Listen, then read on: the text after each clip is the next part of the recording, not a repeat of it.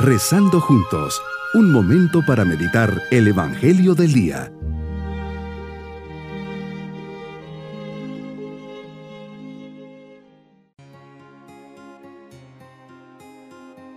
Con especial cariño les dirijo mi saludo en este día domingo de la vigésimo cuarta semana del tiempo ordinario. Preparemos nuestro corazón en el silencio de la mañana para comenzar nuestra meditación. Meditemos el Evangelio de San Mateo capítulo 18 versículos 21 al 35. Señor, ante la pregunta de Pedro, ¿cuántas veces tengo que perdonar al que me ofende? ¿Hasta siete veces? Le respondes, no, hasta setenta veces siete. En tus palabras nos invitas a perdonar. Sí, perdonar es algo muy serio, humanamente difícil y en ocasiones hasta parecería imposible. No puedo actuar a la ligera cuando se me pide que perdone a quien me ha ofendido. Junto al mandato de perdonar me invitas a ofrecer y pensar en un motivo para hacerlo. Es lo que haces con la parábola del rey y de los dos siervos. Por la parábola está claro por qué se debe perdonar, porque Dios antes nos ha perdonado y nos perdona nos absuelve de una deuda infinitamente mayor que la que un semejante nuestro puede tener con nosotros.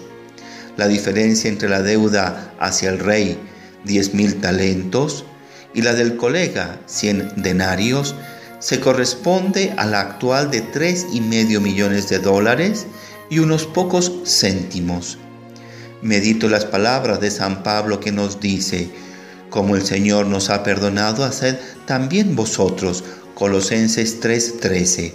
Señor, el cristianismo supera la ley del talión, ojo por ojo y diente por diente. El criterio ya no es lo que el otro me ha hecho, se lo tengo que hacer a él, sino lo que Dios me ha hecho, se lo tengo que hacer al otro. Jesús no solo te has limitado a mandarnos perdonar, lo has hecho tú mismo, primero Mientras te clavaban en la cruz, rogaste diciendo, Padre, perdónales porque no saben lo que hacen. Lucas 23:34. Es lo que distingue mi fe cristiana de cualquier otra religión. Me podría oponer a lo que me dices. Perdonar 70 veces 7 no representa alentar la injusticia y dar luz verde a la prepotencia, al abuso y a la injusticia.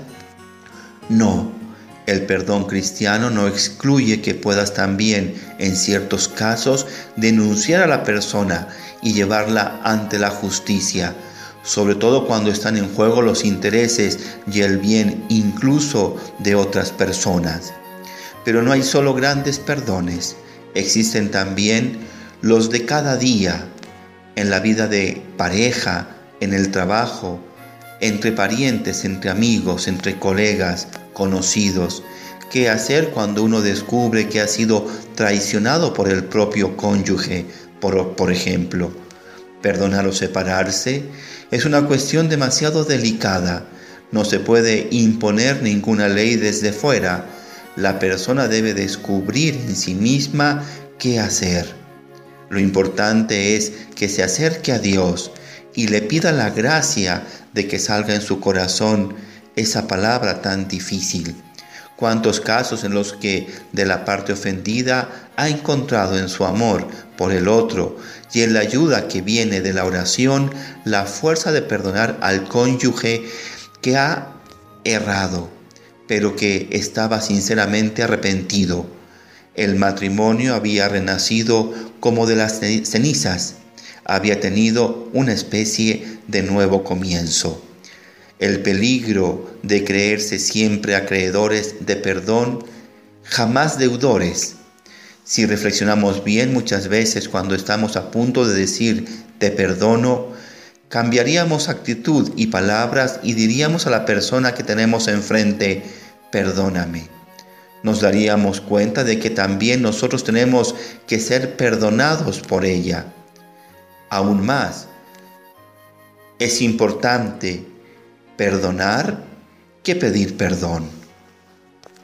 Mi propósito será rezar esta oración del perdón. Señor Jesús, hoy te pido la gracia de poder perdonar a todos los que me han ofendido en mi vida. y también pedir perdón por las ofensas que he hecho. Sé que tú me darás las fuerzas para perdonar y pedir perdón. Te doy gracias porque tú me amas y deseas mi felicidad más que yo mismo. Señor, yo perdono a todos.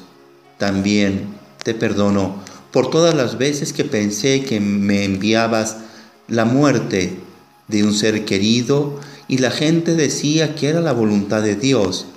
Sí, ha habido un resentimiento subconsciente en mí y yo eso lo quiero sanar. Yo perdono también por las dificultades, problemas económicos, ya que pensaba que tú los enviabas a mí y a mis familiares. Señor, es posible que desde niños haya guardado estos resentimientos, pero ahora yo perdono. Señor, me perdono a mí mismo por mis faltas, mis caídas.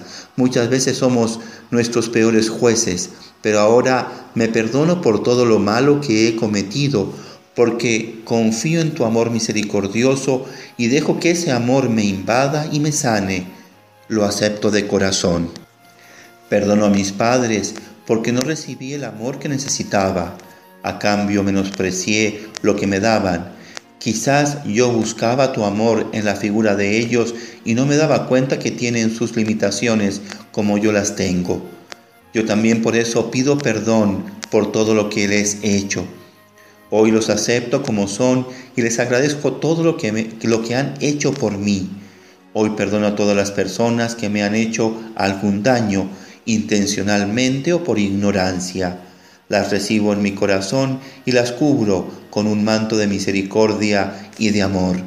Dame la gracia, Señor, de ver de ahora en más con los ojos del alma cada actitud que me preocupe más en comprender en lugar de juzgar, para que el día de mañana yo reciba lo mismo de ti según tus palabras.